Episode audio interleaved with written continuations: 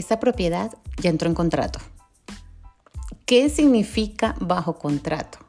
Cuando nos dicen, no, ya esa propiedad, o cuando te dice tu realtor, tu asesor inmobiliario, es decir, yo, te dice, esa propiedad ya entró en contrato. Aquí lo vamos a conversar el día de hoy. Bienvenidos una vez más. Soy Nadia Velázquez, asesora inmobiliaria para el sur de Florida y estoy encantada, encantadísima de poder eh, con estos episodios, estos cortos episodios, poderles dar información a través de, bueno, mi experiencia como asesor inmobiliario en este estado. Hoy vamos a conversar un poquito sobre qué significa bajo contrato. ¿Cuál es esa definición? ¿Qué significa cuando una propiedad está activa bajo contrato? Cuando nosotros nos dicen eh, que una propiedad está bajo contrato, significa que un comprador ya ha hecho una oferta por esa casa, por ese departamento, por esa vivienda y el vendedor, es decir, el dueño de la propiedad, la ha aceptado. Pero, pero, escuchen bien, la venta aún no es definitiva. Cuando se complete la transacción, entonces esa va, va a pasar de bajo contrato a vendido. Eso es lo que significa bajo contrato. Si bien la propiedad aún está eh, bajo contrato, todas las contingencias deben cumplirse antes de que se finalice la venta. ¿Qué quiero decir con esto? Esto puede significar que el comprador debe asegurar primero eh, el financiamiento en caso de que esté comprando bajo financiamiento. Segundo, que la inspección que se le realiza por parte del comprador a la vivienda se complete bajo los términos y confirme realmente que la propiedad está libre de defectos graves u otras condiciones que aún eh, deben cumplirse para que se finalice la venta. Me explico. Cuando nosotros hacemos una inspección, yo siendo comprador, ¿ok? voy a poner en el lado del comprador. Yo eh, quiero, mando una oferta, mi oferta me la aceptan, ¿ok? Entramos en contrato o la propiedad ya está bajo contrato. Yo tengo el derecho dentro de un tiempo prudente que se establece en el contrato de hacer una inspección. Es decir, contratar a un inspector para que haga la inspección en la propiedad de todos los puntos. Lo hablamos en episodios anteriores que era una inspección. Si, por ejemplo, en esa inspección eh, sale que hay defectos graves en la propiedad, por ejemplo, que el aire acondicionado no funciona, que el techo hay que cambiarlo, que la propiedad tiene eh, los pisos rotos, las paredes defectuosas, la plomería hay que cambiarlo completamente, entre otras. Yo tengo el derecho de salirme de la transacción, ¿ok? Eso es bien importante y por eso lo quería aclarar. Los contratos eh, de bienes raíces en el estado de la Florida son bien explícitos. ¿okay?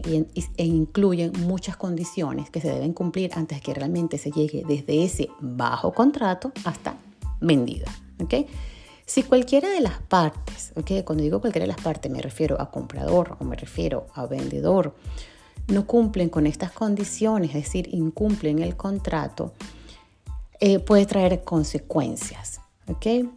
Um, por otro lado, también nos vamos a conseguir eh, con estatus en algunas propiedades que es uh, una es bajo contrato y otras dicen pending, ¿ok? Una es under contract y las otras dicen pending. ¿Cuál es la diferencia? Cuando una propiedad está pendiente o dice pending, eso significa que um, no existen contingencias para uh, la propiedad y que ya, es decir, ya la propiedad ha pasado por una inspección, ya el financiamiento ha sido aprobado, etcétera, y ya se va directamente al cierre. ¿ok? Esa es básicamente eh, la diferencia. Una propiedad pending o pendiente está mucho más cerca a pasar al estatus de vendida que una propiedad que está under contract o bajo contrato.